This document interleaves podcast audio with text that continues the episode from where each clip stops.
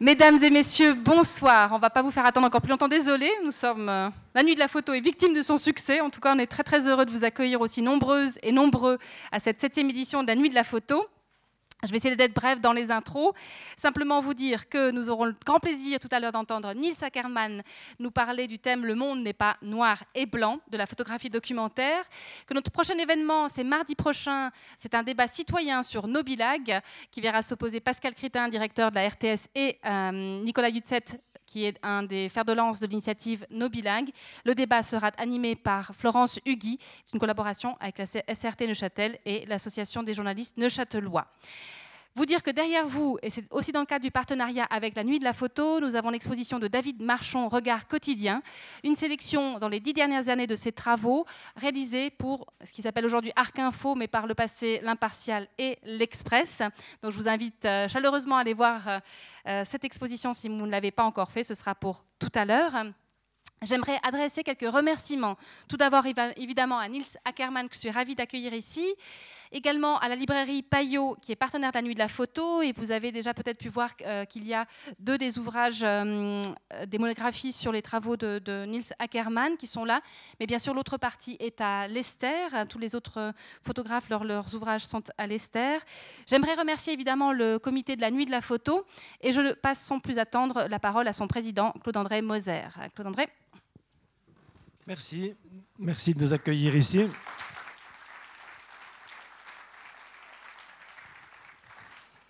On est plus haut que d'habitude, il me semble. c'est parce qu'il y a plus de monde. Oui, c'est vrai, c'est pas la même chose. Je salue Théo Bregnard, conseiller communal responsable de la, culture, Madame Sylvia Morel aussi, et Madame Katia Babé qui s'est annoncée présente ce soir, qui sera là dans la soirée, et le délégué euh, culturel, Monsieur Cyril Tissot qui nous fait également l'honneur d'être euh, parmi nous.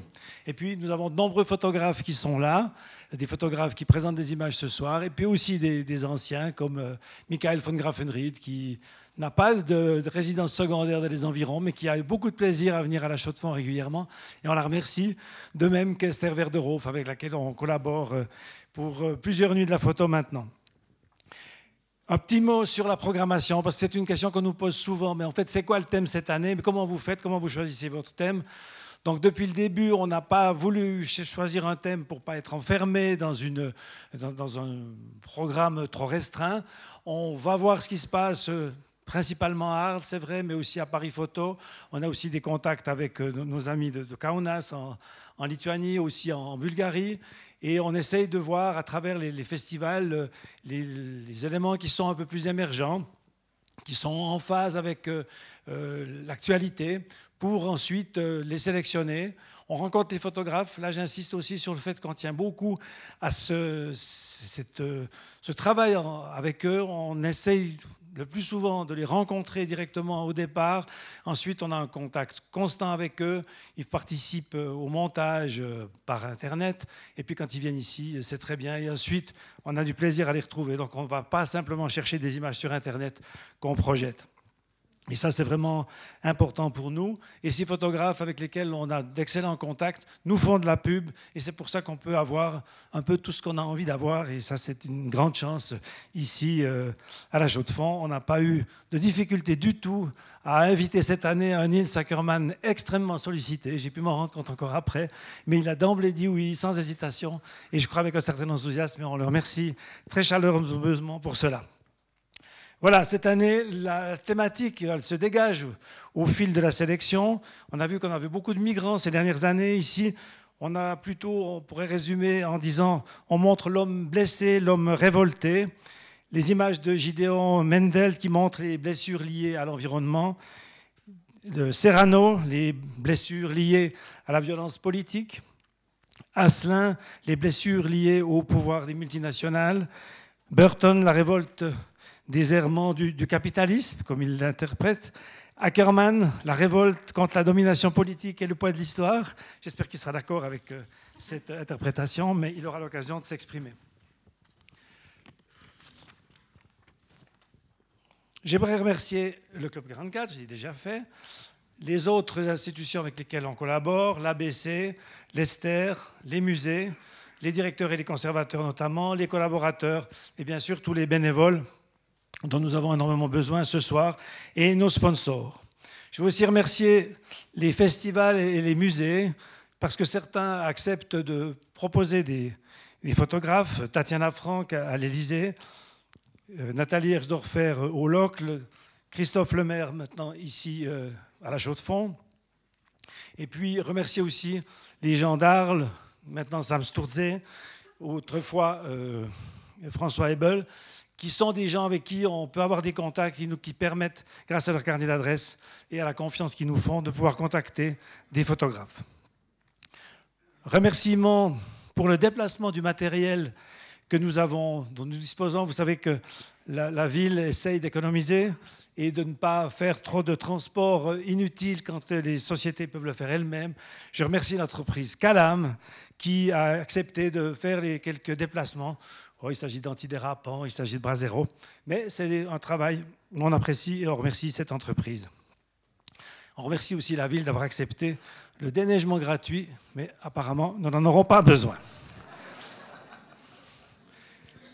J'insiste sur le partenariat. Je crois qu'on vit tous grâce aux institutions. On essaye, par la nuit de la photo, c'était l'idée de départ, on est parti du musée des beaux-arts, de rajeunir le public du musée des beaux-arts, de, donner davantage d'effervescence à ce musée. Après, on a pris une, une indépendance qui nous était nécessaire pour la programmation, aussi pour des questions d'autonomie financière. Mais on était là au départ pour faire vivre le musée, pour faire vivre les musées. Et cette collaboration, elle existe aussi. Vous découvrez aussi le Club 44 pour certains, et vous y reviendrez. À l'ABC, c'est la même chose. Je crois que c'est donnant-donnant, puis que les partenaires sont d'accord qu'on travaille euh, main dans la main les uns pour les autres. Et puis soulignons encore notre collaboration avec la ville de Genève. La ville de Genève a les moyens de s'offrir une nuit de la photo 100% payée par la ville, avec pas de bénévoles, mais des employés communaux qui travaillent le soir. Ils ont travaillé surtout sur les photographes du Grand Genève. Ils avaient besoin d'une programmation un peu plus large. Et celle-là, nous l'avions. Nous avons pu leur en faire profiter. Et l'automne dernier, nous avons eu six ou sept photographes que nous avons présentés à Genève dans des cycles que vous aviez pu voir l'année dernière ici. Et puis voilà, on va donner la parole à Marie-Thérèse Bonadonna, qui va donner elle-même la parole à Ackermann.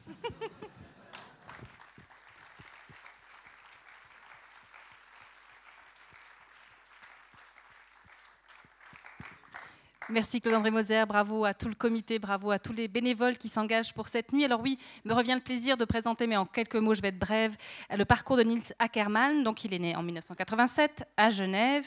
Aujourd'hui, il vit et travaille entre Genève et Kiev en Ukraine. Et il faut rappeler qu'il a, euh, en parallèle d'études en sciences politiques à l'Université de Genève, commencé à travailler pour la presse suisse et internationale dès 2007. Il se présente aujourd'hui en tant que photographe documentaire. Il a cofondé en 2015 l'agence Le Lundi 13, active en Suisse et en Ukraine. Et parmi les travaux qu'il a effectués, j'aimerais signaler L'Ange Blanc, son reportage sur la jeunesse post-Tchernobyl qui lui a valu de nombreuses distinctions, dont notamment le prix Rémi Ochik Ville de Perpignan, le Swiss Press Photo Award et le prix Focal et Ville de Nyon. En 2017, également un travail extrêmement important, Looking for Lenin, a été présenté aux rencontres d'Arles son travail est présenté dans divers festivals d'exposition, notamment en Chine, en France, au Liban, au Royaume-Uni, aux Pays-Bas, au Pérou et en Suisse, et notamment à la Nuit de la photo hein, de la Chaux-de-Fonds en 2016 déjà, et bien sûr pour cette édition 2018. Vous trouverez ces travaux au Musée d'Histoire et euh, au Centre de culture ABC. Pour terminer, je dirais simplement que Nils Ackermann a non seulement un travail photographique extrêmement percutant, signifiant, qui vous prend presque à la gorge, aux tripes, et qui vraiment vous saisit, mais surtout il a un discours sur son travail qui est extrêmement euh, brillant et, j'ai gardé un souvenir très vif de l'avoir entendu il y a 2-3 ans. C'était au Forum des 100 à Lausanne et vraiment je suis très très heureuse qu'il soit là ce soir. Merci beaucoup Nils. Merci beaucoup.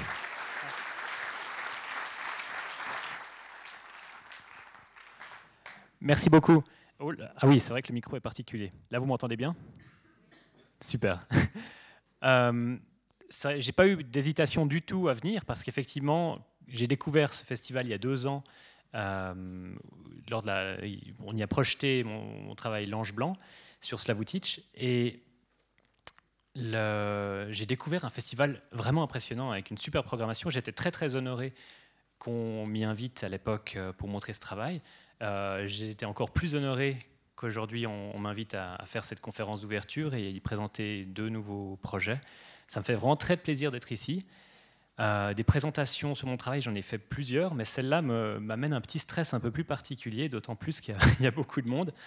Mais euh, je suis vraiment très heureux d'être là. Le thème de ma présentation, c'est Le monde n'est pas noir et blanc. C'est euh, pour moi une occasion de parler de journalisme, de ce qui évolue, de ce qu'on peut en faire en tant que, photographe. Je suis pas là, et j'insiste bien là-dessus, je suis pas là pour donner des leçons et dire quelles sont les, solutions aux, problèmes, euh, juste pour parler de quelques heureux accidents qui me sont arrivés et quelques enseignements que j'ai pu en tirer. Euh, ce n'est pas des remèdes miracles, c'est juste un petit constat, une petite observation. Et le point de départ de mon raisonnement, c'est le rôle des stéréotypes et des stéréotypes qu'on a sur les pays euh, autour de nous. Pour euh, vous donner un exemple, si je vous dis l'Afrique, vous pensez à quoi? Juste ma télécommande, voilà, ma télécommande marche. Si, si je dis l'Afrique, j'imagine qu'une partie d'entre vous pense peut-être à des gens qui vivent dans des habits un peu comme il y a 200 ans, dans des cabanes en terre, quelque chose un peu comme ça. Ou alors, euh, toujours pour être un peu bucolique, des, éléphants mignons. Ou d'autres types d'animaux qu'on pourrait voir lors d'un safari. Euh, ou alors, il y a les plus dramatiques qui pensent à toutes les guerres civiles, à euh, aussi toutes les questions d'insalubrité, les épidémies qui déciment la population ou peut-être encore euh, des questions morales avec, euh, par exemple, euh, les, enfants soldats. C'est quelques-uns des stéréotypes qu'on a quand on pense à l'Afrique. Alors il y a le côté positif, et puis il y a le, enfin, positif plus ou moins, mais en tout cas, c'est des, résumés qu'on a souvent. En tout cas, c'est ce qu'avaient en tête certains amis, certains de mes proches, certaines personnes de ma famille quand je leur ai annoncé que j'allais vivre pendant neuf mois au Cameroun dans le cadre de mon service civil. Mais ce que j'ai vu, ce n'était pas tellement ça. Euh, alors bon, j'étais à Douala, une ville peut-être assez particulière, mais j'y ai vu des villes surpeuplées, avec des jeunes diplômés, des fois qui reviennent de l'étranger, plein de projets entrepreneuriaux, des artistes, notamment euh, Toubi, un, rappeur qui utilisait les dernières technologies euh, dans sa musique, dans ses clips, qui était vraiment euh, à la pointe de ce qui pouvait se faire, ou encore d'autres personnes très progressistes comme euh, maître Alice Nkom, la première femme avocate du Cameroun, qui s'engage depuis de nombreuses années euh, dans la défense des droits des homosexuels dans un pays qui est terriblement homophobe. Euh, ça, c'était ce que j'ai vu du Cameroun, et la plupart des gens qui vous parlent du Cameroun diront que c'est l'Afrique résumée. mais c'est quelque chose que je vois quasiment jamais dans les médias. Pourquoi? Pourquoi on ne parle quasiment jamais de ça? Euh, Là, je vous ai parlé de l'Afrique, mais on pourrait parler d'autres régions du monde. Pensons à la Russie, par exemple. Si vous pensez à la Russie, vous avez probablement l'impression qu'il n'y a qu'une personne qui habite dans ce pays, Vladimir Poutine. Si vous poussez le raisonnement un peu plus loin, il y a peut-être d'autres personnes, mais c'est tous des ivrognes ou des ivrognes corrompus. Euh, on rigole, mais nous, les Suisses, de toute façon, on est tous riches et on vit tous dans les montagnes. Alors Ici, c'est un peu le cas. Mais vous êtes d'accord que entre l'image qu'on a à l'étranger et la réalité, il y a souvent une grande distance. À quoi c'est dû? Je vois trois pistes d'explication. Euh, la première, eh ben, c'est le, le manque de ressources de nos médias. Trouver des nouvelles histoires, ça prend du temps. Et le temps, c'est bien connu, c'est de l'argent. Et l'argent, dans les rédactions, ben, il n'y en a plus tellement. Le deuxième élément, c'est l'accès difficile à l'information. Quand on veut parler, et c'est d'autant plus vrai quand on parle de quelque chose à l'étranger, euh, si on parle de quelque chose qui se passe dans un autre pays, il y a des problèmes linguistiques, il y a des problèmes de compréhension de la culture politique et historique locale qui font que depuis un bureau euh, à Genève, Lausanne euh, ou, même des fois en se déplaçant sur place pour quelques jours, on n'a pas forcément les outils pour comprendre ce qu'on voit, pour savoir qui sont les acteurs intéressants et pour euh, du coup capter l'histoire qui soit intéressante et qui soit pertinente. Et puis, le troisième point, c'est les fameux 3 S de la presse, sans sexe et scandale. Est-ce qu'on est obligé de s'adresser aux bas instincts du lecteur pour vendre du papier, pour vendre du reportage, est-ce que c'est les seuls moyens d'attirer l'attention? C'était ce framework qui définissait un peu ma vision du, journalisme et de ce qu'on peut y faire pendant des années, jusqu'à il y a quelques années. Et il m'est arrivé un heureux accident dont je vais vous parler. Cet heureux accident, il est arrivé en Ukraine. Si je dis Ukraine, maintenant vous pensez probablement à la guerre dans le Donbass. Mais avant la guerre, l'autre cliché prédominant, c'était quoi? Tchernobyl. Ah, bravo, vous êtes, vous suivez. Et Tchernobyl, ben voilà, c'est les cancers, c'est Pripyat, c'est la ville déserte. Euh, et c'est vraiment prégnant. Même mon chauffeur de taxi, il y a deux jours, euh, qui m'emmenait à l'aéroport, me disait pourquoi les médias à l'étranger parlent toujours de notre pays de manière négative? Pourquoi? Et ce n'est pas que le cas pour l'Ukraine. Quand on pense à des pays en développement, quand on pense à un tas de régions du monde, on en parle toujours en des termes euh, négatifs, un peu comme pour montrer Tchernobyl est parfait pour ça. Regardez, de toute façon, dans ces pays, jamais rien ne, fonctionne correctement. Il y a quelque chose de presque néocolonial dans cette façon de, décrire le monde. Ce projet qui a changé ma vie, c'est un projet que j'ai fait pour moi, qui est autofinancé euh, et dont j'attendais rien. C'était simplement ma curiosité qui m'a poussé, non pas à Tchernobyl, mais à Slavutich. Slavutich, c'est une ville découverte totalement par hasard qui m'a offert un nouvel angle pour parler justement de, Tchernobyl. Pourquoi Slavutich Un peu de géographie. Vous avez Kiev, la capitale, Tchernobyl un petit peu au nord, et Pripyat, 3 km au nord de, Tchernobyl. Lors de la catastrophe de, Tchernobyl en 86, il y a eu un périmètre de 30 km qui a été évacué, et bien sûr la ville euh, de Pripyat qui abritait tous les, travailleurs. Mais là où c'est complètement fou, c'est que c'est le réacteur 4 qui a explosé, mais les trois premiers étaient toujours fonctionnels. Donc les autorités soviétiques se sont dit, continuons à produire de l'électricité là-bas. Et pour ça, ben, il fallait garder des travailleurs à proximité. Donc ils ont construit une nouvelle ville, Slavutich, à 50 km à l'est de la centrale.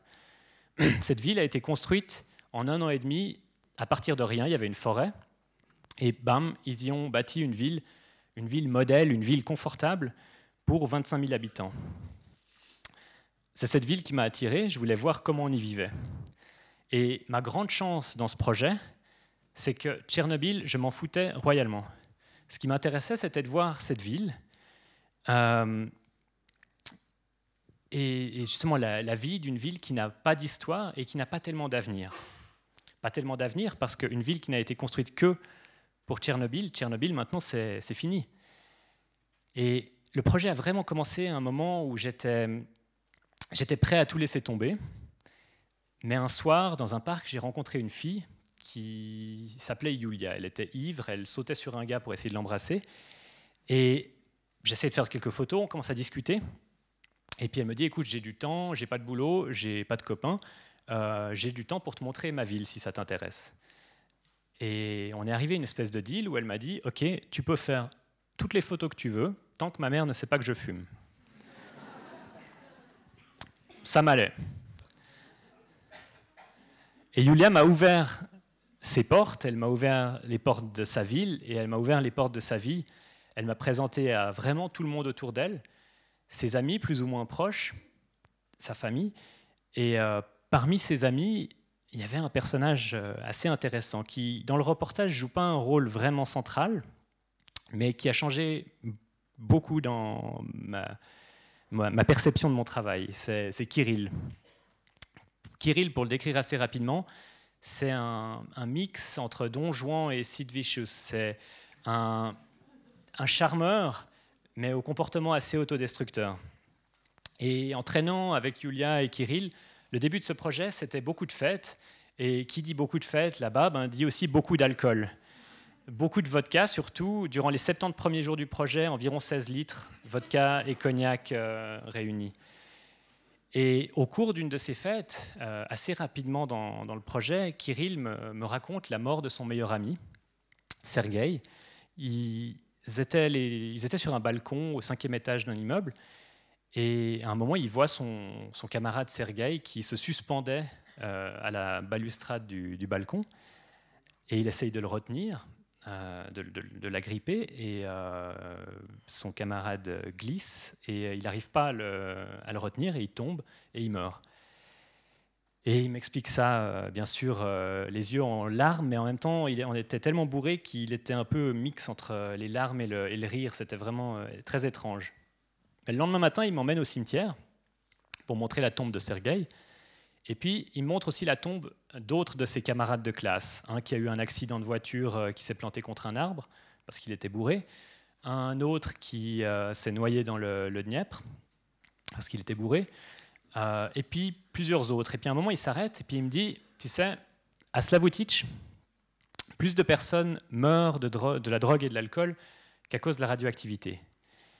Et cette phrase, elle ne veut pas dire que c'est tous des poivreaux à, à Slavutich.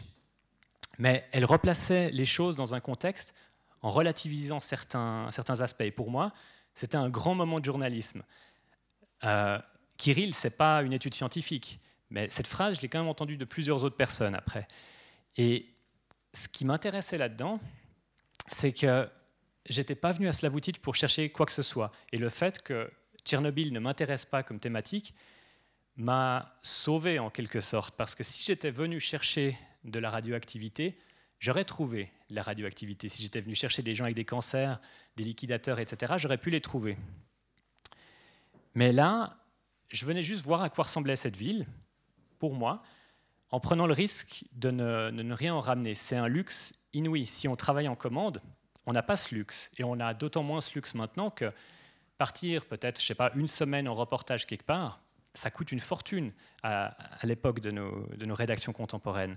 Et on est obligé, si on part une semaine, de ramener un truc qui soit béton. On ne peut pas se permettre de dire, bon, bah, j'ai été voir quelque part et euh, en fait, il n'y a rien d'intéressant à dire. Euh, mais ce luxe, ben, il m'a permis de laisser venir d'autres histoires.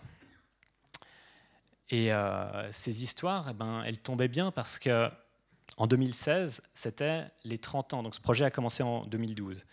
En 2016, on a marqué les 30 ans de la catastrophe de, Tchernobyl. Et pour commémorer ces 30 ans, j'avais un rêve un peu fou. J'avais envie de, retourner l'appareil photo à 180 degrés. Et plutôt que de parler du passé, plutôt que d'ajouter une énième complainte de, ce qui s'est passé, une énième lamentation sur les effets de la radioactivité euh, qui peuvent causer des cancers, etc qui ont été faits, c'est important, mais ça a été déjà fait. J'avais envie de me concentrer sur le futur, de montrer qu'est-ce qui se passe, qui répare, qui prépare l'avenir. Donc de me concentrer sur la, jeune génération. Et euh, cette envie de sortir des clichés, eh ben, elle permet de, parler de cette, euh, d'une autre génération, elle permet de parler d'amour, de vie, et euh, idéalement de raconter une histoire vraie. Ces images ne sont pas des images posées, c'est vraiment du, travail de reportage. Et c'est le récit d'une génération qui passe vers l'âge adulte, qui fait avec ce qu'elle a, à savoir pas grand-chose. Et ce qui m'avait vraiment marqué, c'est que c'est une génération qui répare euh, les, erreurs, en quelque sorte, de ses parents ou qui répare ce que la précédente génération a laissé casser. À Slavutich, eh ben, c'est les ruines de Tchernobyl. Mais dans le reste de l'Ukraine, c'est la guerre, c'est la corruption, c'est une industrie euh, complètement dévastée, euh, des problèmes environnementaux. Il y a tout un tas de challenges. Et ces jeunes Ukrainiens, qu'ils le veuillent ou non, se retrouvent avec la tâche de réparer tout ça. Et euh, pour eux, c'est juste leur boulot. Mais, mais au final, ils doivent accomplir quelque chose de grand quelque chose de grand. Si on reprend ces trois éléments que je vous avais mentionnés plus tôt, ça rentre dans aucune boîte. Et j'étais persuadé que ça intéresserait absolument personne comme histoire. Mais euh, en 2016, il y avait la, guerre qui était encore bien fraîche en Ukraine. On parlait de mort. On ne parlait pas d'adolescents qui s'embrassent. Mais je m'en foutais. Euh, ce projet, je l'avais fait pour moi. Et du coup, ben, j'en attendais rien, même financièrement, j'avais pas besoin de ça pour, euh, pour euh, rentabiliser mes, mes dépenses. Et j'avais en plus aucune cause politique à, défendre. Donc ce projet pouvait très bien rester sur mon, sur mon disque dur. Euh, ça m'allait très très bien. Mais quelques amis m'ont poussé à quand même le diffuser, à le soumettre à des concours et autres.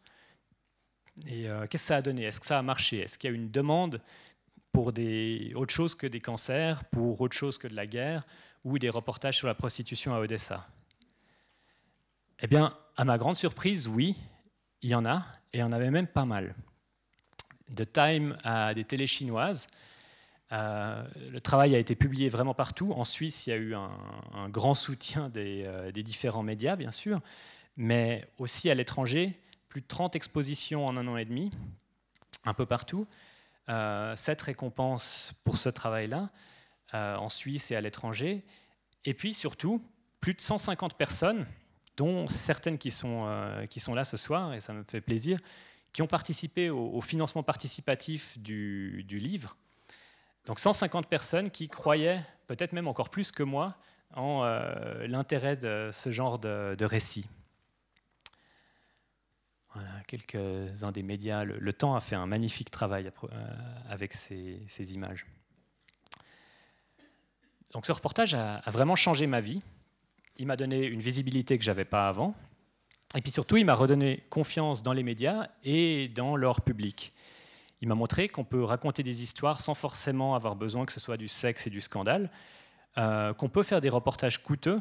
Aucune rédaction n'aurait eu les moyens de payer un reportage comme ça, mais juste grâce aux publications qui ont été faites de ce sujet, j'ai pu rentrer dans mes frais. Les concours, les ventes de tirages et autres, c'est des bonus en plus, mais mes frais ont été couverts déjà juste par les, publications. Mais tout ça, ça implique de changer de modèle économique. Euh, et puis, je crois que j'ai noté un truc et je ne me rappelle pas du tout ce que je voulais. Qu'importe. Mais et ça m'amène aussi à quelque chose d'important sur notre rôle en tant que journaliste. On a souvent tendance à montrer les problèmes, et c'est aussi à nous de montrer les solutions. Tchernobyl, on l'a toujours vu en montrant ce qui, ne marchait pas, en montrant le, désastre, en montrant les conséquences néfastes. Maintenant, c'est aussi notre responsabilité vis-à-vis de la société de, de donner des raisons d'espérer, de montrer la jeune génération qui, même si elle ne le fait pas forcément parfaitement, essaye de régler les problèmes. C'est quelque chose que je considère comme vraiment important pour la, pour la société et pour notre démocratie. Et j'en ai déduit aussi que notre rôle en tant que journaliste n'est pas de dire ce qui est bien ou ce qui est mal. On n'est pas là pour juger ça.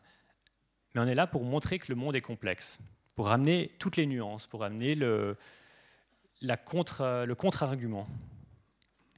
Donc fort de cette expérience, j'ai décidé de continuer avec un nouveau projet réalisé avec mon camarade euh, Sébastien Gobert, qui est journaliste, qui vit aussi en Ukraine, qui s'appelle Looking for Lenin, et qui est sorti l'an passé. 2017, c'est pas par hasard, c'est parce que c'était le centenaire de la révolution russe. Le point de départ est identique.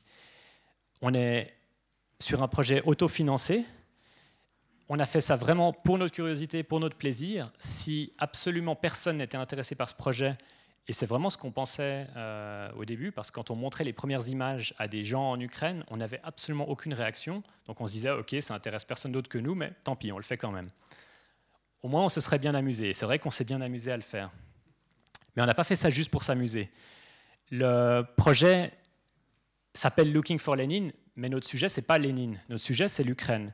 L'idée, c'est de raconter une Ukraine qui doit gérer un passé qu'elle n'a pas choisi, ce passé soviétique, comment on. Voilà, qu'est-ce qu'on en fait et, euh, surtout comment on met en, rapport des, avis très, euh, très opposés. C'est quelque chose d'absolument important en Ukraine parce que depuis 2015, il y a une loi de décommunisation qui fait que Lénine, mais aussi tous ses amis euh, et, et, tous les symboles soviétiques sont illégaux en Ukraine. C'est le pays où il y avait le plus de Lénine au mètre carré au monde. Et maintenant, il n'y en a plus aucun dans l'espace public, à part un à, Tchernobyl. Et au travers de ce projet, eh ben, on avait envie de montrer par l'image, mais aussi par le texte, l'absence totale de consensus, le fait qu'une question comme euh, celle de qu'est-ce qu'on fait de ces statuts de propagande, euh, elle ne fait pas du tout consensus dans, ce pays. Donc on a rencontré ceux qui disent que tout doit partir à la décharge, que Lénine et ses, camarades étaient des, monstres qui ont... Euh, qui ont euh, vraiment malmener l'Ukraine. On rencontre aussi quelques nostalgiques qui veulent garder ou même vénérer un souvenir d'une époque confortable, d'une époque où ils n'avaient pas peur pour leur, emploi, pour, leur avenir, où les routes étaient en bon état, où leurs enfants pouvaient aller à l'école dans le village des gens qui ne se sentent pas à leur place dans la, société ukrainienne actuelle. Et puis, on a aussi rencontré d'autres personnes qui, un peu à mi-chemin, posent des questions en disant Ok, on enlève Lénine, mais qu'est-ce qu'on met à la place? Euh, Qu'est-ce qu'on fait de ces. C'est quoi le prochain symbole? Et est-ce qu'en mettant le prochain symbole, on ne recrée pas le même genre de rapport de, de domination? Et ces, différents, ces différentes expériences qu'on a pu voir, ce qui est important pour Sébastien et moi, c'était qu'on n'exprime pas notre avis à nous. Parce que Sébastien est français, moi je suis suisse. Euh, c'est pas notre histoire, c'est Lénine. C'est pas notre pays. Euh, donc nos propos n'auraient aucune pertinence là-dessus. Donc, si vous regardez le livre, là, qui est, qui est d'ailleurs en, en, vente ici, vous verrez qu'il y a les images et puis il y a des doubles pages dans lesquelles il y a des textes, des récits individuels. Et si vous lisez chacun de ces récits avec un esprit ouvert, vous verrez que ils sont tous profondément honnêtes et justes, mais ils contredisent tous les, autres. Et normalement, vous ressortirez de ce livre avec plus de questions que de réponses, parce que chaque intervention va euh, casser un peu les certitudes précédentes. À nouveau, notre but, euh, c'est pas de, dire quoi faire, mais de montrer que c'est une question très complexe. C'est quelque chose qu'on voulait montrer surtout à l'étranger, pour montrer que c'est pas parce qu'il y a une loi de décommunisation que tout le monde est derrière. On voulait aussi le faire pour stimuler le débat à l'intérieur de l'Ukraine et être sûr qu'il se passe dans les meilleures conditions, en laissant toutes les différentes euh, sensibilités s'exprimer. Le but, c'est que nous, on est là pour véhiculer l'information, mais ensuite, c'est à vous, les spectateurs, de vous faire votre opinion avec ça. C'est à vous, en regardant ce livre, de vous dire, OK, moi je pense que ces statues doivent être détruites ou doivent euh, au contraire être conservées de telle ou telle manière. Et peut-être que nos conclusions ne seront pas les mêmes, mais ça, ça s'appelle la démocratie. Et nous, en tant que journalistes, ben, on est censé euh, lui filer un petit coup de main de temps en temps. Ce mode de fonctionnement, je l'ai appliqué dans d'autres travaux. Euh, cet été, j'ai réalisé un reportage que vous pouvez voir aussi sur la, campagne de, Pierre Maudet. Là, mon but était de montrer dans l'intime à quoi ressemble une, euh, à quoi ressemble une campagne entre guillemets présidentielle en Suisse. C'est quelque chose qui n'avait pas encore pu être fait. C'est un processus très secret, euh, les élections au Conseil fédéral. Et j'ai eu la possibilité assez rare de pouvoir le montrer de l'intérieur.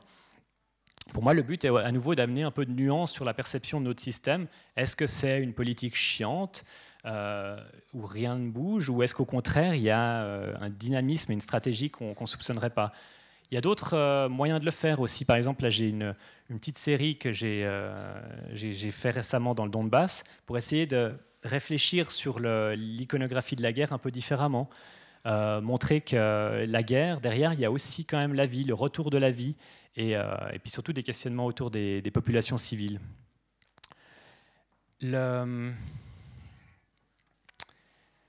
En, guise de conclusion de tout ça, on va revenir de manière un peu froide à notre dure réalité. C'est clair que euh, c'est une sale époque pour le journalisme. Le manque de ressources euh, fait que c'est très compliqué pour les rédactions de travailler. Les publicités sont parties ailleurs et c'est tout un mode économique euh, qui doit se réinventer. Et à mesure que nos clients doivent réinventer leur mode économique, c'est aussi à nous des fois de changer de, de mode économique. Peut-être que ce qu'on pouvait il y a quelques années encore financer au travers d'une rédaction, maintenant on doit le financer différemment, ce qui place la responsabilité de ce travail journalistique et démocratique auprès d'autres acteurs, des concours, des festivals, des fondations. C'est aussi à eux maintenant d'être conscients de leur responsabilité de, de raconter le monde. Mais en parallèle de ça, il y a aussi une note positive. On a les nouvelles technologies. Et les nouvelles technologies nous permettent de faire des choses que jamais on n'aurait pu euh, oser rêver de, de, faire il y a encore de ça 20 ou 15 ans grâce aux réseaux sociaux, grâce euh, même à nos propres sites internet, on peut montrer à des millions, voire des milliards de personnes notre travail sans, euh, sans dépenser un centime. ou des très petites sommes. C'est quelque chose d'absolument fabuleux. On peut faire voler nos appareils photo grâce à des drones, on peut faire un tas de choses, on a des outils de narration beaucoup plus euh, avancés que ce qu'on avait auparavant. Et ça, ben, c'est aussi à nous de les utiliser maintenant pour raconter le monde de manière un peu plus subtile. Et puis aussi, on peut se rendre compte que les, lecteurs, les, spectateurs, le public n'est pas aussi stupide que certaines entreprises euh, ou groupes de presse peuvent le, penser. Ils aiment sortir de leur zone de confort. C'était vraiment l'heureuse surprise que j'ai eue avec les différents projets en pensant que ça ne marcherait jamais et puis en voyant qu'en fait, si, si on sort les gens de, leur euh, lecture, euh, de, la lecture un peu dramatique du monde qu'on a, on peut attirer l'attention et puis qu'il y a une vraie demande pour ça. Et, euh, c'est quelque chose de, profondément positif. Et je ne suis pas le seul à, tenir ce, discours. J'ai vu récemment une interview de Ulrich Hagerup, qui est l'ancien directeur de la télévision danoise, et qui maintenant a créé un, un think tank pour essayer de réinventer le journalisme avec ce qu'il appelle le journalisme constructif, en disant, OK, c'est bien de parler des problèmes, mais maintenant parlons des solutions. Il faut les deux aspects. Et lui, il dit, le monde est complexe. Si les médias donnent l'impression qu'ils s'effondrent, il n'est pas surprenant que les gens soient angoissés, qu'ils aient peur de perdre leur emploi et l'impression que la criminalité est plus forte que jamais. Dans un tel contexte, il est facile pour un candidat de dire qui a la solution, qu'il a la solution.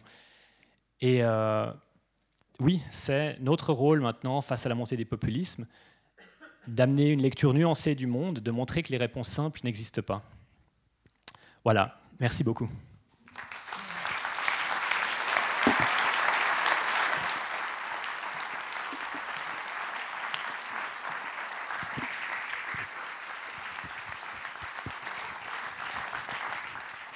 Ah, il y avait un deuxième. Ça marche aussi Non, rien du tout. Un, deux à deux. Voilà, un, deux. Oui, oui. Il est même mieux celui-là, j'aurais dû prendre dès le début. Merci beaucoup, Nils Ackermann. Euh, c'était efficace. Euh, on a compris des choses importantes, à la fois de la réalité que vous avez rencontrée en Ukraine et que vous avez, dont vous avez envie de rendre compte où qu'on soit, j'ai envie de dire, avec le travail sur Pierre Maudet. On a maintenant un petit moment pour les questions et n'hésitez pas à. Je vais, on va essayer de passer le micro. Euh, et sinon, si vous êtes difficile à atteindre, je relayerai vos questions. Donc, profitez que Nils Ackermann soit là pour, pour en savoir plus sur son travail, sur ses démarches, sur euh, ses succès et ses difficultés. Je crois que pas de tabou. Bon, je démarre et puis comme ça vous préparez vos questions. Euh, face à tout ce succès qu'a eu par exemple le travail euh, L'Ange Blanc, qu'ont dit les gens, vos amis en fait de, ce village, de se voir comme ça, de voir que grâce à eux, une, image, une autre image de l'Ukraine et de cette région-là en particulier de, l'Ukraine était donnée. Comment est-ce qu'ils l'ont vécu eux en fait?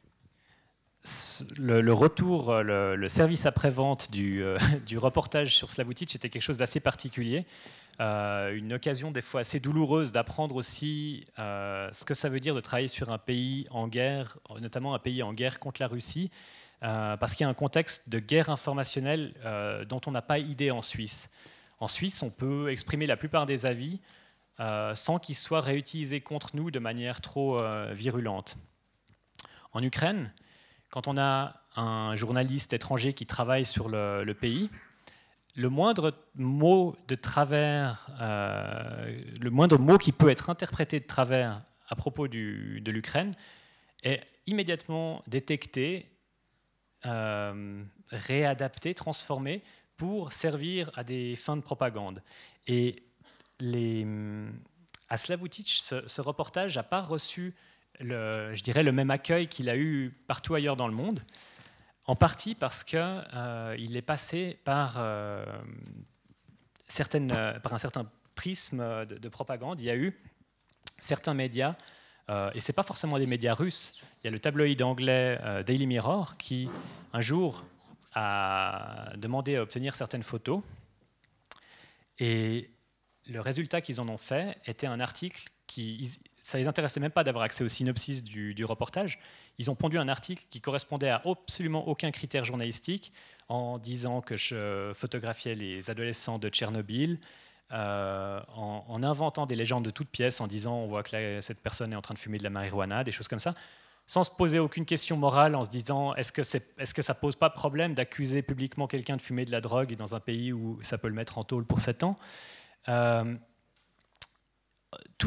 ils avaient sélectionné bien sûr que des images qui montraient de la drogue, de l'alcool et, euh, des, situations potentiellement problématiques, même si en l'occurrence elles ne l'étaient pas telles quelles, mais placées dans une accumulation, ça donnait un portrait vraiment peu flatteur et pas du tout honnête de, cette ville.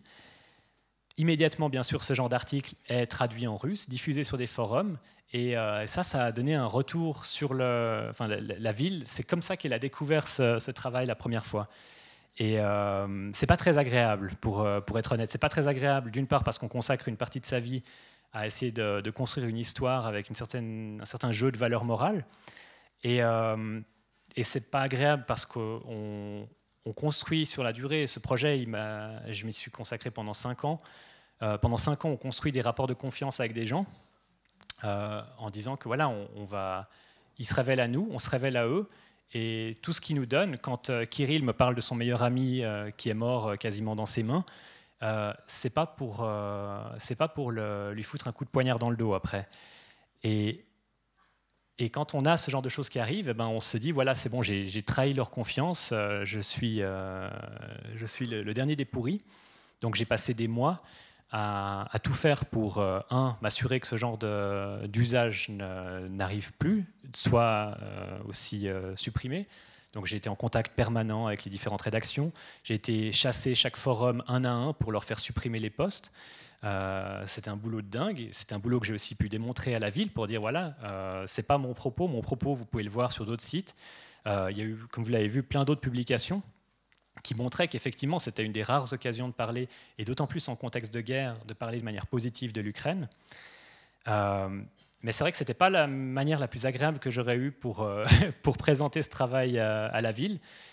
Euh, et puis il y a aussi une perception culturelle un peu différente. Il y a un moment où on préparait une exposition de ce travail à Slavutich, et les vieilles générations ont l'habitude d'une imagerie très soviétique où euh, on ne parle que des champions, genre par exemple une, chanteuse locale ou euh, un champion de sport ou le champion de mathématiques, où euh, on fait que des photos quand le ciel est bleu, que des photos d'appartements au top du, design. Mais le problème, c'est que ces choses n'existent pas vraiment. Et si on montre des photos de la réalité, eh ben, cette vision du monde, elle est, elle est un peu prise, prise à défaut. Et ces gens-là, qui avaient cette vision très soviétique de la communication, étaient un peu frustrés que ce travail ne montre pas ces champions, ces appartements euh, au super design, alors que ce n'était pas ce que j'ai vu et euh, ce n'est pas ce qu'on voit au, quotidien dans la ville. Et là, il y a eu un petit clash, un peu de, petit clash idéologique. Il y a eu un moment assez fou. Il y a une image dans ce, dans ce reportage où vous voyez un poisson dans une, un grand poisson dans une baignoire. Et moi, j'adorais parce que la baignoire est vide, le poisson est énorme, et euh, pour moi, il était perdu. Il racontait plein de choses juste parce que c'est un grand poisson mort dans cette baignoire. Et la chef de la communication de la ville, une vieille dame assez acariâtre, me, me dit Regardez cette photo, c'est un scandale. C'est un scandale. La baignoire est sale, carrément dégueulasse. La baignoire est dégueulasse, c'est insultant pour les femmes. moi, quand j'ai entendu ça, je me suis dit, c'est bon, on peut arrêter la discussion tout de suite parce que je crois qu'on va pas du tout arriver à se comprendre. Et euh, bah, le résultat, c'est quand on a organisé l'exposition, on a aussi organisé une table ronde. Qu'est-ce qu'il y a dans la photo Où pendant deux heures, on a discuté avec la chef de la communication de la ville, avec le maire de la ville, avec Génia qui avait pêché le poisson, euh, et puis avec euh, encore la directrice du, festival qui, qui organisait cette exposition. Qu'est-ce qu'on pouvait voir dans cette photo? Et c'était fascinant parce que pendant deux heures, on a eu des discussions qui abordaient les clichés de genre, euh, le rôle de l'homme dans le couple, euh, des questions de sexualité, la guerre contre la Russie, euh, absolument tout. Et, c'était une façon un peu créative de, régler ce problème. Et puis j'ai appris beaucoup de choses. Quand on remet en, contact ce genre de travail avec, le, avec d'autres cultures, et puis pourtant je ne pensais pas que l'Ukraine était une culture très différente de, nos cultures européennes, eh ben, on apprend beaucoup. Et, ça, c'est quand même le côté positif de, tout ça. Quand les photos permettent de, faire parler les gens. Vous avez une question ici euh, Niels, vous êtes un homme doué, engagé et passionné. vous êtes aussi un jeune homme. Donc euh, voilà ma surprise euh, quand j'ai appris que vous avez quand même créé deux structures que je croyais déjà qu'on va bientôt les enterrer. Euh, une agence et un journal. Bravo. Vendredi 13 et météo. Est-ce que lundi, lundi 13. Et lundi 13, oui. Lapsus. Et vous pouvez nous en parler un peu? Avec plaisir. Avec plaisir, mais tout est. En plus, c'est deux. C'est pas juste moi, hein, c'est des projets collectifs. Euh, l'agence Lundi 13, eh ben, c'est le, bébé commun. On est cinq, il y en a déjà, euh, on est déjà trois ici. Il y a Guillaume Perret, représentant fier du canton de Neuchâtel, et puis euh, Nicolas Righetti. Avec quelques collègues, on a réfléchi un peu à aux différentes évolutions du, contexte de la presse, de nos clients, presse, mais aussi d'autres types de clients, de, des questions économiques. Comment on organise une structure photographique de nos jours, où certains revenus baissent, où les nouvelles technologies, comme je l'avais évoqué, permettent aussi des fois de, produire les choses différemment. Il y avait donc d'une part un questionnement sur un fonctionnement économique. Il y avait d'une part une question de fonctionnement politique. Comment on organise une structure qui permette à chacun d'exprimer ses passions, de, de, de, développer ses propres projets et aussi d'avoir des projets en dehors de la photo. La photo, c'est quelque chose, c'est bien, c'est notre travail au quotidien, mais le problème, c'est que si on vit que pour la photo, on se met en danger, on devient fragile. Un, ami qui m'avait vraiment mis d'ailleurs euh, dans, la photo m'avait dit une fois, la vie c'est comme un paquebot, il faut compartimenter. Parce que si tu as un compartiment qui prend l'eau, euh, si tu as tes compartiments, et eh ben, tu restes à flot. Et dans des autres compartiments, ben, il y a par exemple la famille ou des projets personnels qu'on peut développer à côté.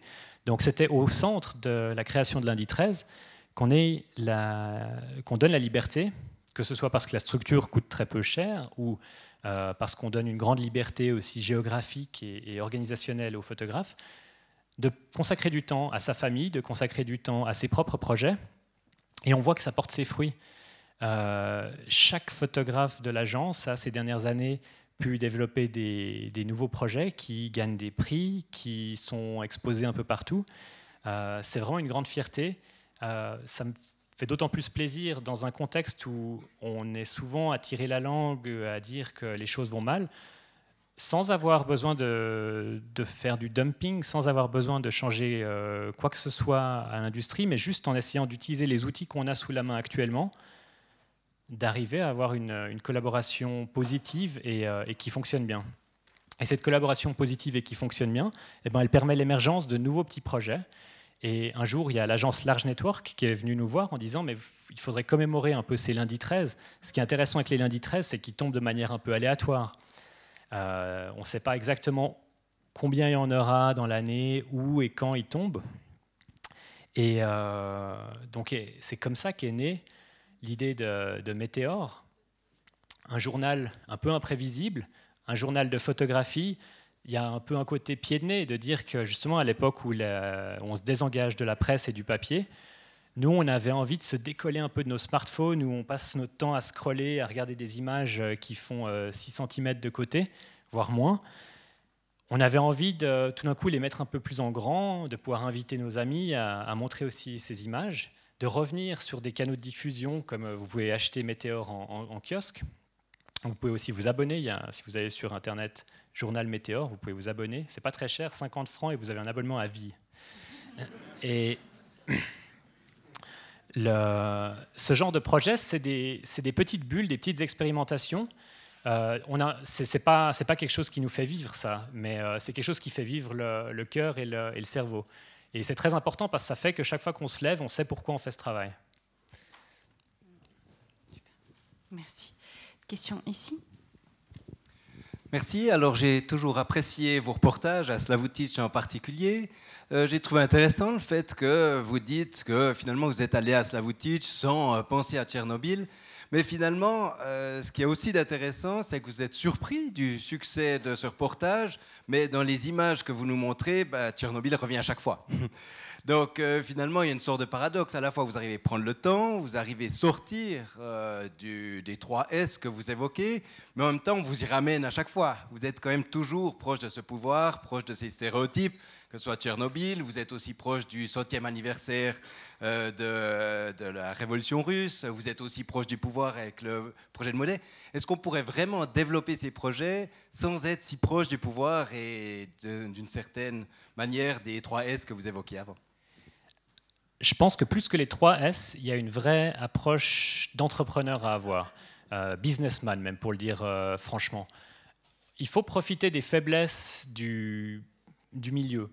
Euh, la presse est en crise et un des symptômes de cette crise, c'est un comportement de mimétisme qu'on peut observer dans les journaux. Quand il y a des commémorations, tous les journaux parlent de la même chose.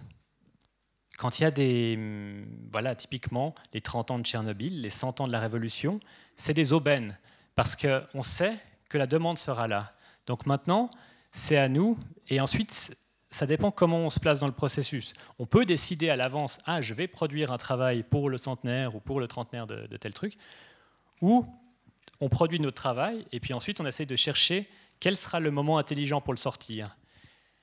Looking for Lenin, j'aurais bien aimé avoir un an de plus pour le, pour le produire parce qu'on a encore plein de Lénine euh, en plus à les photographier. On en a quelques-uns vraiment excellents euh, qu'on n'a pas eu le temps de, de faire entrer dans le livre. Mais euh, le travail sur Slavutich, il était prêt un an avant. Mais si je l'avais sorti en 2015, j'aurais pas eu le même, le même résonance que, que j'ai eu en 2016. Donc c'est à nous d'utiliser un peu les, les faiblesses de, presque comme au judo, peu. C'est pas nos adversaires, c'est nos partenaires, la presse. Mais la presse a cette faiblesse-là qu'elle elle doit se caler sur des actualités. C'est comme ça, c'est aussi comme ça parce que la société s'intéresse tout d'un coup à des choses euh, parce que d'autres gens s'intéressent à ça. Donc il y a une espèce d'effet, de, avalanche, effet boule de neige. Et nous, il faut juste qu'on saisisse ça. Si on saisit ça, on ouvre la porte à n'importe quel photographe. Slavutich, je n'avais pas de visibilité particulière quand je l'ai, fait. Euh, j'étais un photographe parmi tout le monde. Et c'est simplement le fait d'arriver au bon moment. Et il faut le faire avec un angle qui change un peu de ce qu'on a. Il faut sortir un peu de, de l'offre normale du, du, marché. Mais si on arrive à produire, à proposer un produit différent au bon moment, je pense que n'importe quel photographe, après il faut encore arriver à taper un peu les bonnes portes, avoir un peu de chance, mais je pense que ces deux outils permettent de donner sa chance à n'importe quel photographe. Et ça, sans recourir aux 3S, sans... Euh, Qu'est-ce qu'on avait d'autre comme élément? Il y a les, aspects financiers. Bah, L'aspect financier, c'est cette prise de risque. Et là aussi, ça rejoint cette vision euh, de businessman.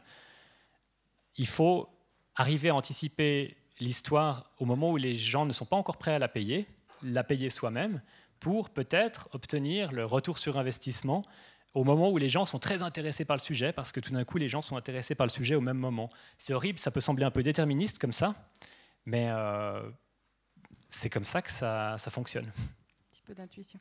Une question ici, je reviens. Oui, si j'ai bien compris, vous êtes prêt à vendre vos photos et divers articles peuvent être écrits sur cette base-là. Quel contrôle est-ce que vous avez de ce qui est écrit? Parce qu'en fait, votre nom peut être lié à des articles qui vont euh, déformer totalement la réalité, non? Oui, alors ça, vous n'avez pas idée à quel point je peux être un contrôle freak. Certains organisateurs du, du, festival en ont fait les frais. Si vous lisez le... le je peux en parler, hein juste pour l'illustration. Voilà, il n'y a pas de censure, c'est parfait. Si vous lisez la petite brochure euh, du, catalogue, le texte qui présente le travail Looking for Lenin, euh, présente certains éléments avec lesquels je ne suis pas du tout d'accord, mais je l'ai vu trop tard pour pouvoir le, le relire. Euh, c'est un, un accident de parcours qui me va tant que ça part pas sur Internet. Mais si c'était sur Internet, j'aurais déjà demandé à, faire corriger ça. Et après, ça dépend des sujets qu'on fait. Mais quand il y a des sujets euh, sensibles comme Slavutich, où j'ai pas envie que ce travail se retourne contre les, personnes qui m'ont ouvert leurs portes, euh, et où j'ai envie de, où j'ai un certain message à faire passer et j'ai envie d'être sûr qu'on soit fidèle à ça, euh, je dois être relativement strict. Après, ça dépend du type de, journaliste avec qui j'ai affaire.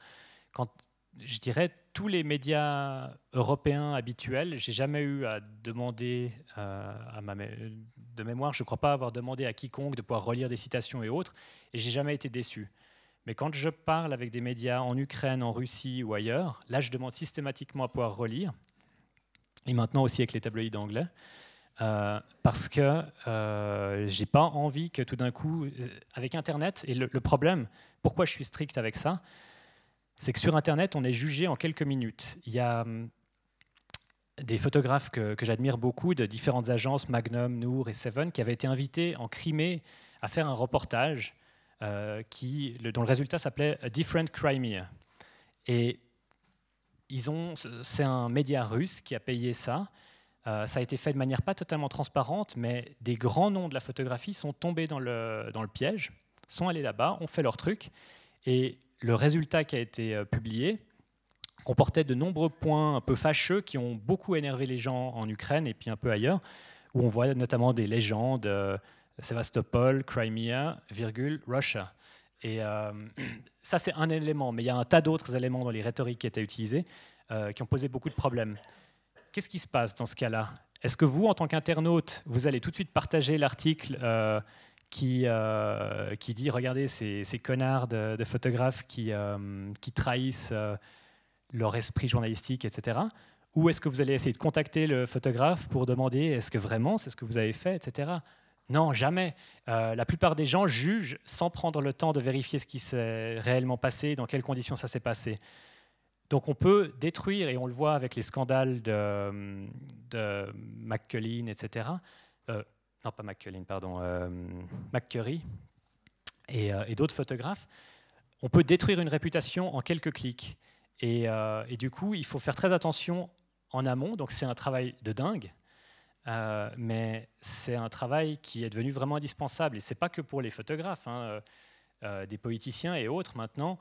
L'information circule si vite que tout d'un coup, une information erronée peut faire tache d'huile et euh, on n'a plus aucun moyen de, réparer ça. À Slavutich, quand j'arrive, après que ce tabloïd ait euh, publié un article complètement lamentable, j'ai beau leur euh, montrer tous les articles du monde en disant regardez partout ailleurs vous vous êtes bien présenté, vous êtes présenté de manière pas forcément bien, mais je veux dire vous êtes présenté de manière manière objective.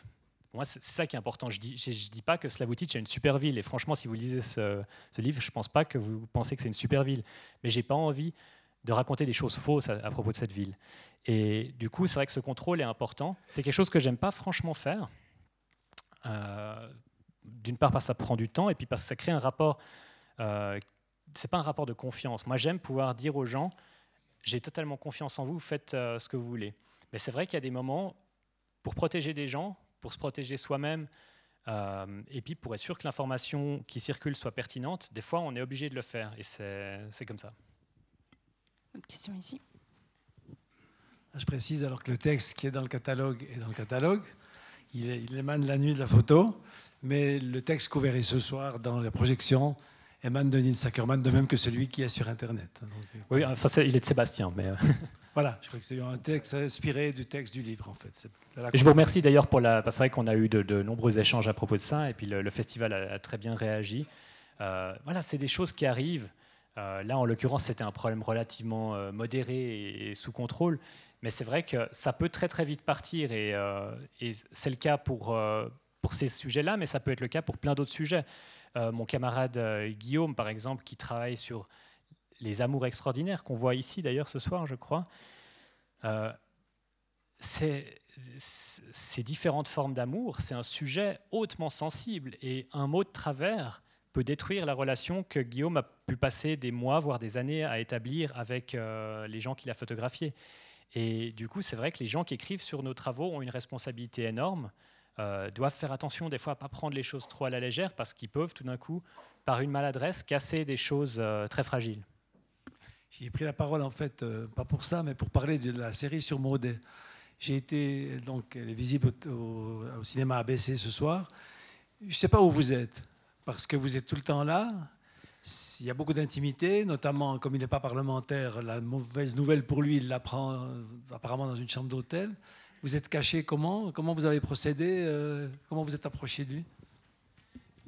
Alors ce projet, en fait, c'était, il est arrivé vraiment au bon moment dans ma vie parce qu'il y avait eu ces deux projets sur l'Ukraine et j'ai plusieurs, euh, j'ai deux amours, enfin j'en ai trois, mais photographiquement ou d'un point de vue culturel, j'en ai deux la politique et la photographie. Mes études, c'est pas la photographie, c'est la science politique. Et la politique suisse est particulièrement intéressante. Et j'avais envie, depuis quelque temps, de, faire un travail pour raconter la politique suisse euh, à mes amis à l'étranger. Et je cherchais un événement ou un élément intéressant pour raconter à quoi ça ressemble la politique suisse. Et, et je réfléchissais un peu à ça, mais je trouvais rien de vraiment où je me disais, tiens, ça c'est mon accroche. Et quelques jours plus tard, bam, démission de Bourcalter. Un événement qui m'a marqué personnellement parce que Bourcalter était un personnage qui me plaisait bien. J'aimais.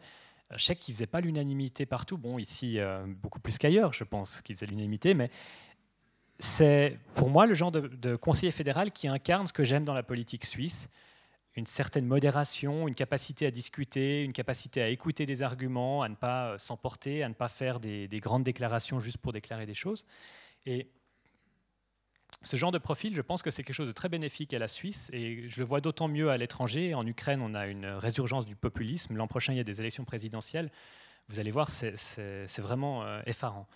Et des profils comme ça qui s'en vont, je trouve dommage. Donc bon, j'ai regardé ça et puis j'ai tout de suite regardé qui étaient les, candidats potentiels. Et puis assez, dès le premier jour, on voyait que potentiellement dans les papables le terme papable va bien parce que c'est comme une élection de pape, ça se fait un peu en, petit comité. Euh, dans les papables, il y avait euh, Pierre Maudet. Et Pierre Maudet, en tant que Genevois, ben, je l'ai vu passer un peu tous les échelons. Et on sait très bien, tous les Genevois savent que dans son plan de carrière, eh ben, il y a les trois échelons. Donc je lui ai écrit le jour même pour lui dire, voilà, si vous envisagez de vous présenter à cette campagne, euh, je pense que ce serait intéressant de pouvoir le photographier pour raconter le processus. Ce qui m'intéressait, c'était, je m'en fichais de savoir s'il allait gagner ou pas.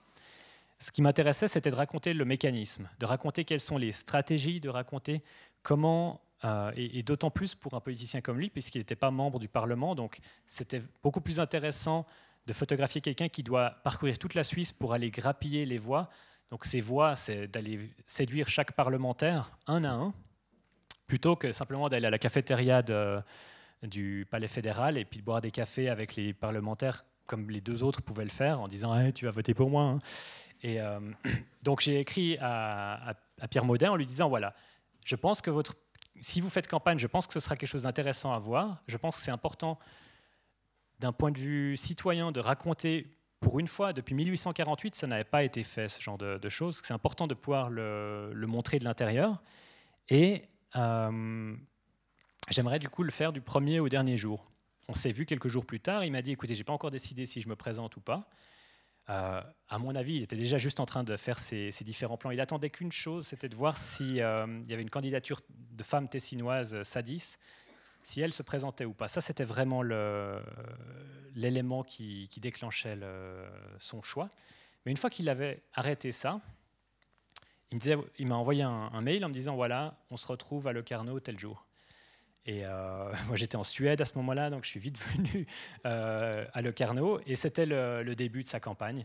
Et ensuite, je lui ai collé au basque pendant euh, quasiment, pas, pas non-stop, mais, mais, une grande partie. Qu'est-ce qui fait qu'un Pierre Maudet dit oui, d'après vous? Qu'est-ce qui l'intéressait? Parce que forcément. Quand je, lui ai, quand je lui ai soumis le projet, il m'a, je ne sais plus si c'était par écrit ou, ou oralement, qui m'a dit Vous savez, euh, vous connaissez l'ego euh, des, politiciens et vous savez que ce genre d'offre ne, tombe jamais dans l'oreille d'un sourd.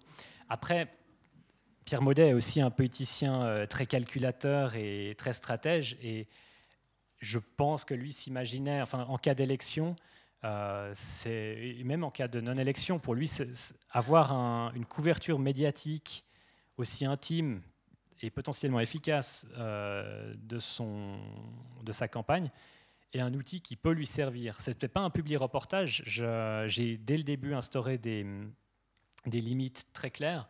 tous les déplacements, je les payais moi-même, tous les, hôtels et tout ça, je, n'acceptais aucun,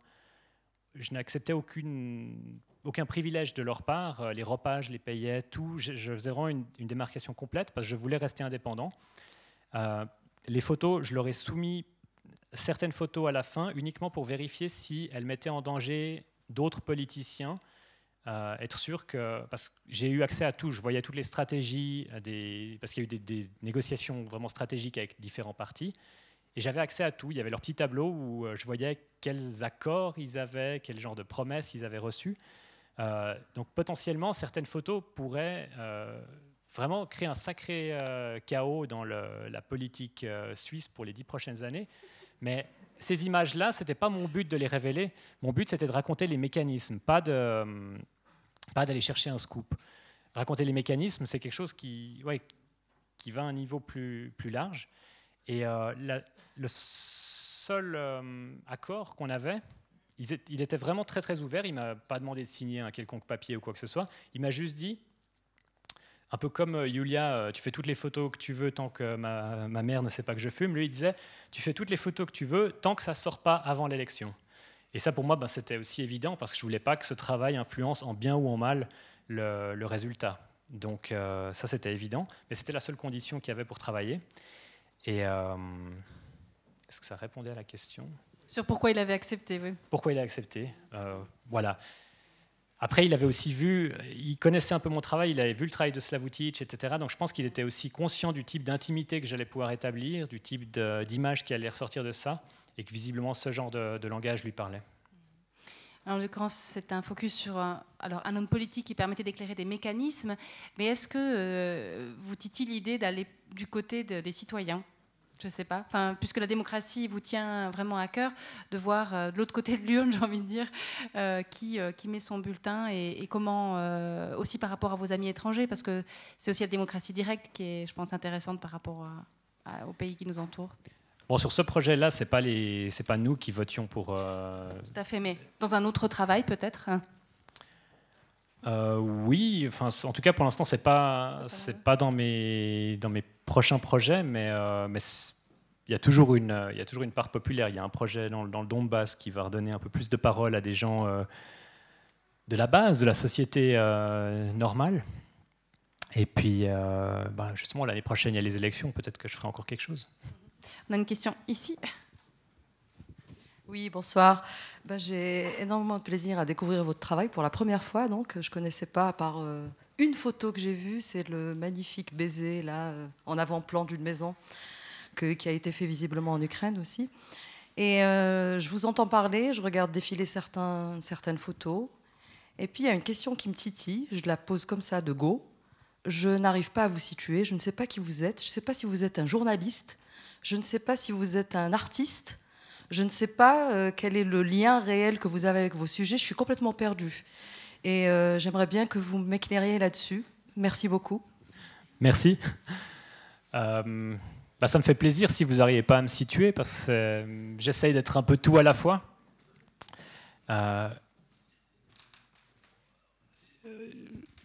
Je ne travaille pas pour une grande agence genre Keystone, AFP, Reuters, etc.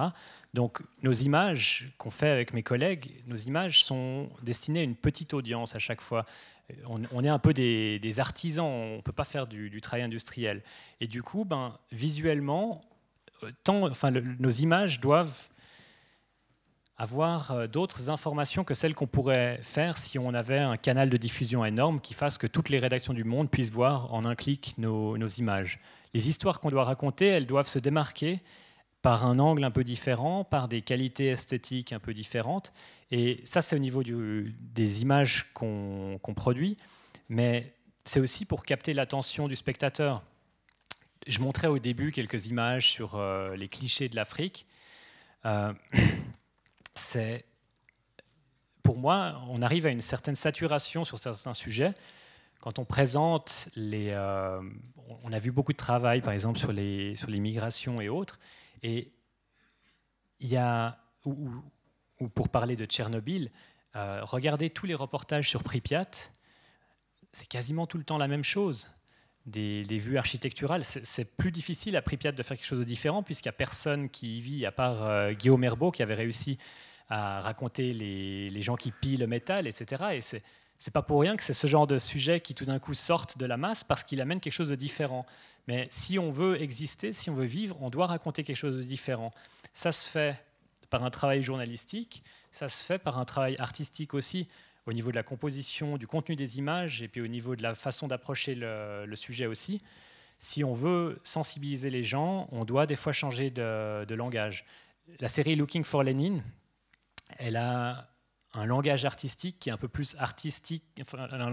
ce langage visuel est un peu plus, je dirais, artistique, orienté galerie, orienté peut-être euh, exposition que ne l'est euh, le travail euh, sur Slavutich, sur ces jeunes, ces adolescents.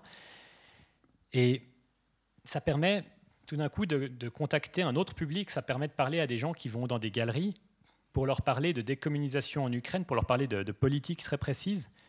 Peut-être que ces gens-là ne sont pas abordés habituellement par euh, ce genre de thématique. Donc, si on arrive à brouiller les cartes, je pense que c'est quelque chose de bien parce que ça permet de, passer au-delà de, gens qui peuvent être euh, de, recapter l'attention de gens qui peuvent être complètement lassés par certains langages iconographiques, tout d'un coup les surprendre avec d'autres images et puis les rappeler à lire des textes ou des histoires qui sont peut-être sur la même thématique mais qui abordent avec un, angle un peu différent. Ça peut se faire, euh, je pense par exemple à mon, mon ancien euh, collègue Jean Revillard, qui sur la thématique des migrations avait son travail sur les, cabanes des migrants. Tout d'un coup, on se concentre sur un aspect, on, fait un travail de, série, et par un élément visuel, on arrive à recapter l'attention de gens qui, d'habitude, zappent complètement ce genre de, de thème.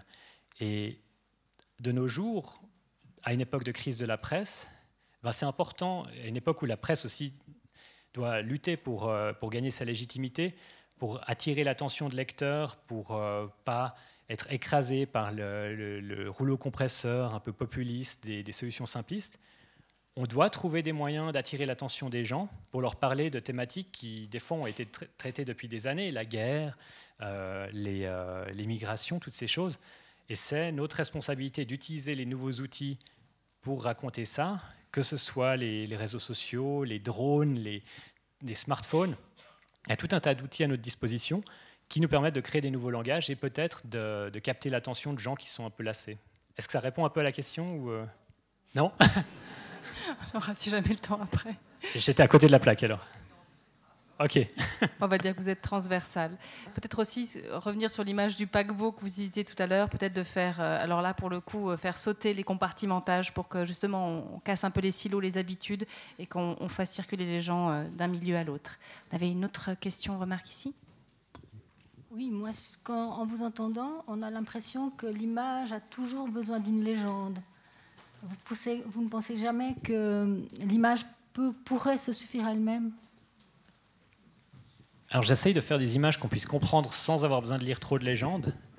Euh, après, ça dépend. Typiquement, un projet comme Looking for Lenin, si on regarde que les photos, j'ai peur que ça soit un peu potache et qu'on se dise ah ouais c'est Lénine dans des décharges, Lénine transformé en Darth Vader, Lénine euh, euh, découpé en morceaux et qu'on rigole juste un petit coup et puis qu'ensuite on se dise ok j'ai tout compris sur ce qui se passe en Ukraine, Lénine c'est fini.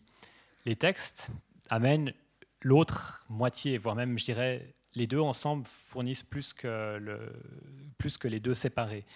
Donc il y a des moments où il y a une vraie interaction qui se fait entre le texte et, l'image.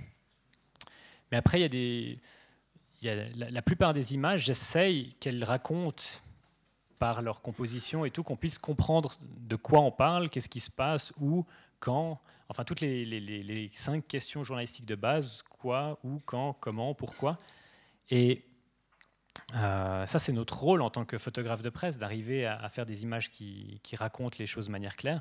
J'ai toujours beaucoup de peine avec euh, certaines photographies contemporaines où on voit, je sais pas, une photo d'un buisson, et puis ensuite il faut lire trois pages de texte pour se rendre compte qu'en fait c'est un travail vraiment très intéressant. Euh, disons, il y a des choses fascinantes, mais c'est vrai que pour moi c'est compliqué si on doit lire un grand texte pour, saisir l'intérêt d'une photo. Je pense que la photo doit se défendre par elle-même en premier, mais après c'est je trouve bien, voire mieux encore s'il y a des interactions qui se font avec les, autres éléments, que ce soit le texte, des voix, des sons, d'autres ou la scénographie. C'est pas un aveu de faiblesse, on va dire comme ça, de la part de la photo. Est-ce qu'il y a encore une question? Et puis après, peut-être, euh, on vous donnera quelques informations. On va essayer d'être équitable dans la répartition de la parole. Euh, vous vous êtes concentré dans Looking for Lenin sur le sort réservé à Lénine en Ukraine. Est-ce que vous avez connaissance de son sort dans les autres euh, ex-républiques euh, de l'Union soviétique? Oui, en fait, il n'y a, pas un traitement universel. Par exemple, en, Russie, après, la fin de l'URSS, certains Lénines ont été enlevés, certains sont toujours en place. Si vous allez à Moscou ou dans d'autres villes, j'avais été invité à Yekaterinbourg à faire un, à faire un workshop. Et puis ils m'ont dit, écoutez, on a aimé votre travail sur les Lénines, et nous, notre Lénine, il est toujours en place, et on aimerait faire un travail autour de ça. Et la première chose que j'ai été faire, c'est d'aller regarder sur Instagram, sur la place, toutes les photos prises sur la place centrale, là où il y a cette statue de Lénine. Et là, ça a été un moment vraiment fascinant pour moi, parce que j'ai regardé les 1000 premières photos euh, prise sur cette place durant les dernières semaines, euh, enfin, au moment où j'avais été regarder ça. Et sur ces 1000 photos, il y en avait peut-être trois où on voyait cette statue de Lénine. Et pourtant, elle est grande et elle est en plein centre. C'est impossible de ne pas la voir. Mais les gens ne la photographient plus. Et euh, ça m'intéressait de me dire qu'en Ukraine, on enlève Lénine et il est au centre de nombreux débats en l'enlevant, on le rend très présent, alors que dans certains endroits en Russie, en le laissant, on le fait complètement disparaître. Et en fait, on a développé tout ce workshop là-bas autour de justement la réflexion de se dire mais où est passé Lénine? Même si physiquement il est là, où est-ce qu'il est passé dans les têtes et dans, les, euh, et dans la société? Et ce processus de décommunisation en Ukraine a vraiment remis au centre des choses qui étaient devenues complètement banales et, euh, insignifiantes pour la plupart des gens. Euh, je ne connais pas pour des républiques comme l'Ouzbékistan, Kazakhstan, etc. Euh, je crois qu'il y a toujours, en, cherchant un peu des, images de Lénine, il y en a des, magnifiques euh, dans certaines de ces républiques. Mais je n'ai pas regardé quelle était l'évolution, mais il y en a toujours. Petite question comme ça en passant. La première fois que j'ai entendu le titre de votre travail, Looking for Lenin, évidemment, j'ai pensé à Goodbye Lenin, le film. Est-ce que c'était un clin d'œil? Est-ce que c'est une sorte d'infratexte ou de, comme ça de palimpseste? En fait, euh, avec des clins d'œil de film, nous, notre but, c'était, avec Sébastien, on rêvait d'appeler ce, livre euh, Lost in Decommunization. Et euh, pour l'éditeur, c'était un peu trop long et compliqué comme titre, et puis il voulait vraiment un nom avec Lénine dedans, pour des questions commerciales. Et euh, Looking for Lenin, c'était le nom du premier article qui avait été publié sur ce, sur ce travail, et puis ça nous allait bien, c'était assez frais. C'est toujours un peu problématique quand il y a des proximités, et puis c'est vrai que ce nom de Lénine, il, résonne quasi instantanément avec ce Goodbye Lénine, parce qu'il y, y, a eu deux, trois endroits où on a présenté le travail en disant oui, vous pouvez aller voir l'exposition Goodbye Lénine de, Niels et, Sébastien. Euh, c'est pas facile de faire un branding euh, efficace dans ces conditions-là on a eu un autre problème, c'est quand on a créé, pour essayer de trouver ces statuts, on a créé une page Facebook et on l'a créée vraiment au début du projet. On n'avait pas encore de, on pensait pas qu'on en ferait un livre, etc. Et on voulait quelque chose d'un peu neutre et on avait appelé cette page After Lenin. Et assez rapidement, quand, il y a eu, quand ça s'est confirmé avec l'éditeur et tout, qu'on avait défini le, le, titre du livre, on a vraiment commencé à appeler notre projet Looking for Lenin. Et on a, sur Facebook, essayé de modifier le nom de la page. Et la première fois, ça n'a pas marché. Deuxième fois, je réessaye. Troisième fois, je réessaye. Ça ne marche pas. Et un jour, je reçois un message d'un administrateur qui dit Arrêtez d'essayer de changer le nom. Euh, ça va induire vos, visiteurs en erreur. Alors j'essaie de lui expliquer en lui montrant des liens. Non, regardez, euh, tous les articles parlent de Looking for Lenin. Le livre s'appelle Looking for Lenin. La discussion est terminée. si vous continuez, vous allez vous faire bannir, un truc comme ça. Et euh, J'ai quand même réessayé une ou deux fois et puis ils m'ont confirmé si vous continuez, vous allez vous faire bloquer. Et euh, du coup, voilà, la page s'appelle After Lenin. Euh, donc on a plein de noms comme ça qu'on se traîne comme des boulets. Mais euh, c'est peut-être qu'on n'a pas dépensé assez d'argent chez eux pour, pour les publicités. Je vais passer maintenant la parole à Claude André Moser qui va vous donner des informations extrêmement utiles sur la suite de, de la soirée. merci déjà à tous pour votre attention et je passe la parole à Claude André Moser. Merci. Merci d'avoir répondu à nos attentes. Merci.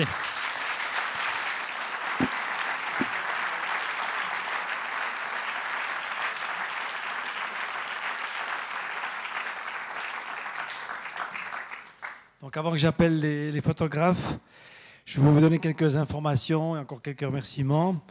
Euh, les projections commencent donc sur tous les sites à partir de 19h, ici peut-être tout petit peu euh, avant.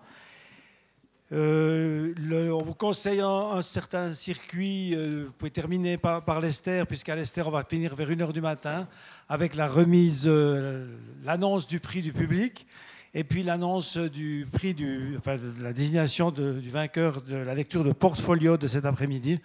Et puis on aura l'occasion de voir la projection du vainqueur directement après, comme d'ailleurs des images euh, pour le portfolio. J'aimerais remercier tous les sponsors. Vous les verrez défiler régulièrement dans les projections ce soir. Euh, il y a des plus gros sponsors comme la Loro, la Fondation Bonhôte pour l'art contemporain, Arc Info, euh, la ville de la Chaux-de-Fonds, Monsieur Chave et Pressinox, Sandror, Pierre-Alain Benoît est là, la CCAP, et puis mes collègues du comité de la nuit qui travaillons tous euh, pas mal, Christophe Stavarts, Evelyne Perrou, Jean-Claude Perrou, André Moser, Anne Woodford, Yannick Fuchs, Michael Morel. Je ne salue pas le membre d'honneur euh, Théo Bregnard, puisqu'il n'est plus membre de nos actifs depuis que certains d'entre vous l'ont élu à la municipalité. J'aimerais remercier Pentagone System, euh, c'est Michael Morel et son collègue qui, doit qui travaille quelque part, euh, pour tout le travail informatique, montage des séries, qui est un travail énorme. J'ai des visions pour les projections, Supero pour euh, l'excellente qualité euh, du graphisme. On insiste beaucoup sur l'achat du catalogue. On aimerait maintenir la gratuité de la manifestation. C'est pas très facile, mais on y arrive pour l'instant. Mais euh, le catalogue, euh, c'est une façon de nous soutenir. Donc, euh, il coûte 15 francs. Si vous, les livres ne vous intéressent pas, vous pouvez toujours le donner. Mais on y travaille beaucoup. Je crois qu'il est de qualité. Et on compte sur vous, comme on dit au Resto du Cœur, pour que vous l'achetiez. On a aussi des sacs, et aussi une nouveauté, une couverture qui est à disposition. Payot nous a mis à disposition beaucoup de livres, notamment les livres de Neil Ackerman, qui n'est pas signé volontiers euh, tout à l'heure. Vous les retrouverez aussi euh, à l'Esther tout à l'heure avec les livres d'autres euh, photographes. Merci à Payot pour le gros travail qu'ils font pour qu'on ait une grande librairie à l'Esther. Euh, vous allez voter donc pour le prix du public. Là, depuis des années, on aimerait bien pouvoir donner un gros prix, une bourse euh, en échange de ce prix du public. Malheureusement, le sponsor n'existe pas. Nous avons une très belle montre qui est là, euh, la montre Ernest Borel, qui sera remise. C'est un, beau symbole, mais euh, nous vous demandons de voter. Vous, votez depuis l'année dernière en attribuant des notes sur chaque site. Vous ne choisissez pas les trois que vous préférez ou celui que vous préférez, mais vous mettez une note en sortant de chaque euh, endroit. Comme ça, vous pouvez le faire au fur et à mesure, même si vous ne voyez pas tout.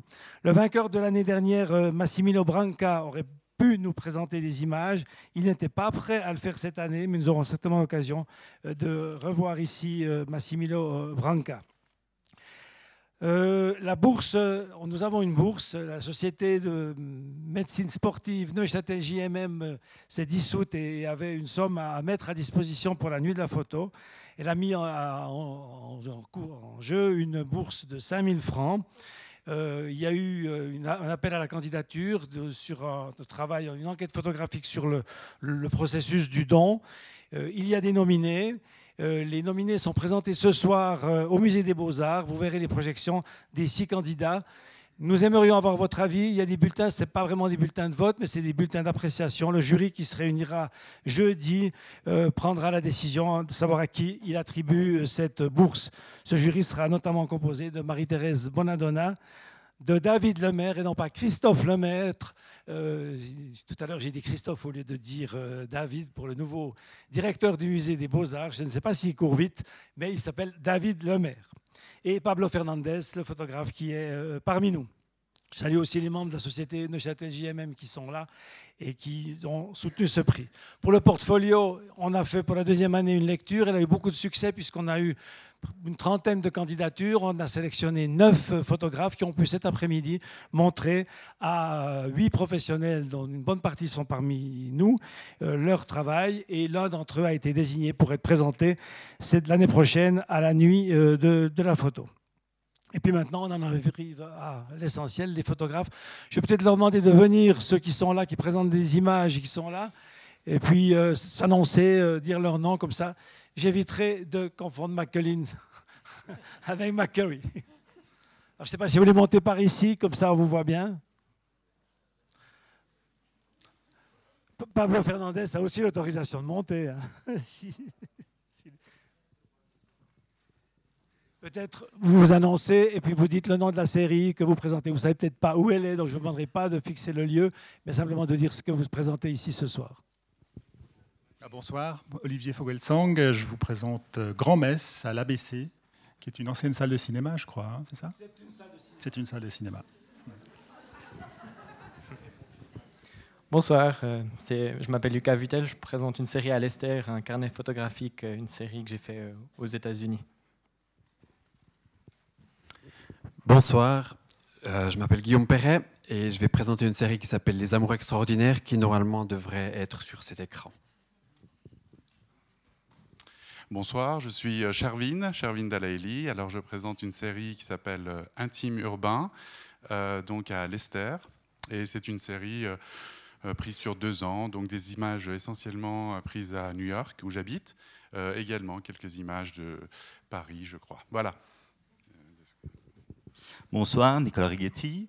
Alors moi, je vais vous présenter le dernier paradis euh, des photos prises en Corée du Nord. Je crois que ça va être présenté ici. Je ne suis pas sûr. Merci.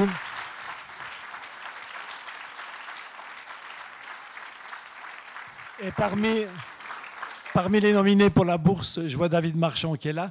Les autres, je ne les connais pas, donc euh, je ne sais pas s'il y en a qui sont présents. Est-ce qu'il y a des femmes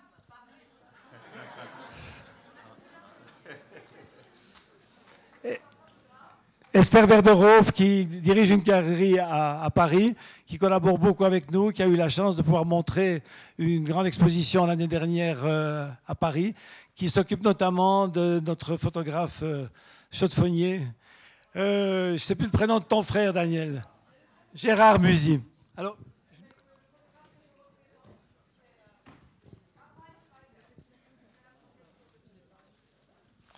Donc elle voulait vous dire que c'était elle qui représentait le photographe malheureusement décédé. Voilà, je crois qu'on a fait le tour. Je demande à mes camarades si j'ai oublié personne, rien du tout. Je crois que c'est bon. Donc merci. On a une belle photo de famille là.